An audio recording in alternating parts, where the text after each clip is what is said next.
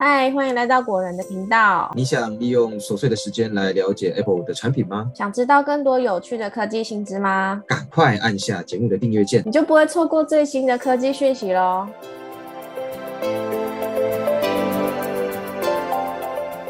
嗨，大家好，我是 Silver，我是 Robert。AirPods Pro 2在十一月七号终于在台湾开卖了，但因为现在下单还需要等大概一个月才能拿到耳机本人，所以果仁编辑呢先帮大家整理了一些国外已经拿到 AirPods Pro 2的使用者他们的心得感想跟评价，以及 AirPods Pro 2跟第一代的比较。首先呢，我们先来聊聊 AirPods Pro 2比较明显的硬体升级跟外观升级，再聊聊音质的部分。第一个要介绍的是 AirPods Pro 2，它移除了原本的光线感测器，也就是耳机旁边那块黑黑的感测器，它改成了皮肤感应入耳侦测，跟 AirPods 第三代一样。可以更精准的侦测到是不是放到耳朵里面了。这部分虽然是升级了，但是感受比较没有那么深刻，因为一样是放进耳朵就开始播放，移除后就暂停，对一般使用上来说比较没有太大的影响。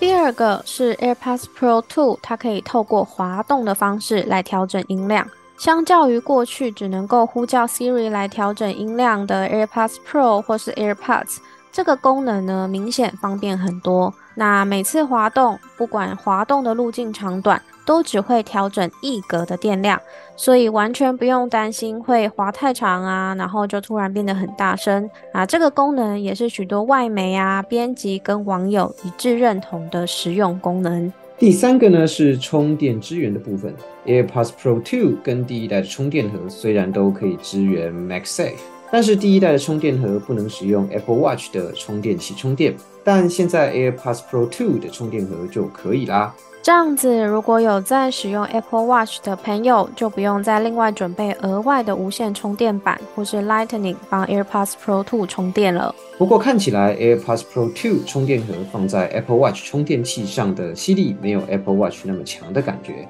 很容易碰到以后就掉了。再来是第四个要介绍的，是支援精确寻找的功能。AirPods Pro 2加入了 U1 晶片，和 AirTag 相同，它可以使用 iPhone 上面的精确寻找功能来准确定位不见的耳机。此外，充电盒上加入了扬声器喇叭孔，AirPods Pro 2不见的时候，还可以透过声音来快速找到耳机。但是播放的声音大小也不算大声，如果在室内或是安静的地方要听见，应该是没有问题啦。但是如果是在室外或是吵杂的地方，可能就会有些吃力了。比较有趣的，大概是连充电的时候都会播放一个“叮”的提示音，这也是过去的 AirPods Pro 跟 AirPods 所没有的功能。第五个呢，也是很多人觉得蛮实用的功能，就是 AirPods Pro 2的充电盒呢，侧边加入了挂绳孔设计。呃，苹果官网呢也有上架 In Case 的挂绳，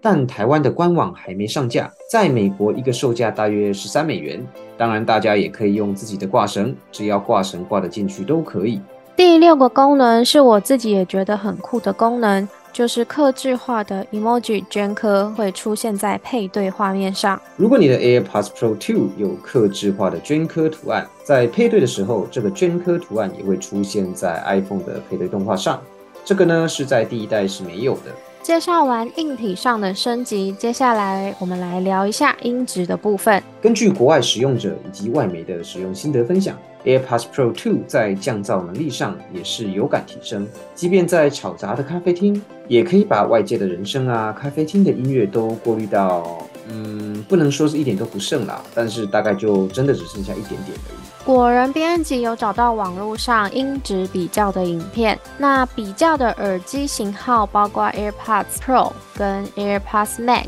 以及 Sony 的 XM4，还有 AirPods Pro 2的降噪效果。影片中听起来 AirPods Pro 2它确实赢过了 AirPods Pro 以及 XM4，但是和 AirPods Max 不相上下。可以说是媲美具有被动式降噪的全罩 AirPods Max。如果在户外或是像捷运站这种吵杂的环境中，AirPods Pro 2的降噪效果也是比第一代以及其他产品还要来得好。再来要介绍自适应通透模式的部分，相较于第一代的通透模式，第二代它开启自适应通透模式之后，环境的吵杂音量听起来可能小了一点点，或是被过滤掉了一些。人声虽然不到说清晰干净的程度，但是可以听得更清楚。在比较下呢，尤其是高音频的声音呢更加明显，比如说喇叭声、车声、球场的噪音这类的杂音会被过滤掉一些。相较第一代的通透模式，听起来比较不那么尖锐或大声。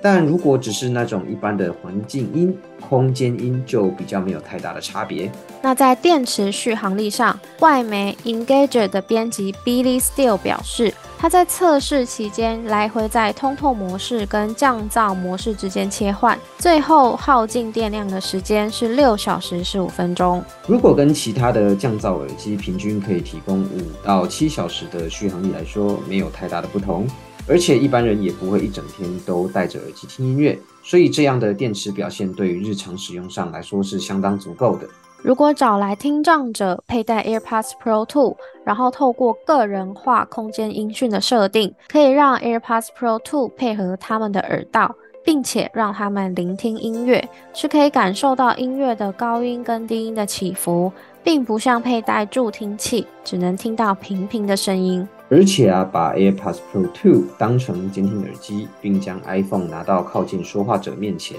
也可以清楚地听到对方所说的话。AirPods Pro 2可以说是有媲美助听器效果的耳机。最后呢，也来帮大家总结一下，外媒通常都在第一时间帮我们测试了许多关于 AirPods Pro 2的特色跟规格。整体来说，音质上的改变可能见仁见智，但是低音的感觉更加明显，声音的厚度更重。那降噪功能跟通透模式也确实有所提升，尤其是在通透模式上多加了自适应的功能，可以依照环境的声音来随时调整通透模式的效果。对 AirPods Pro 2有兴趣的朋友，可以尽快前往官网下单哦。那今天关于 AirPods Pro 2的介绍就先到这边。喜欢本集节目的朋友，别忘记帮我们按赞点喜欢，也别忘记把果仁聊科技分享给其他朋友哦。那我们下次见啦，拜拜，拜拜。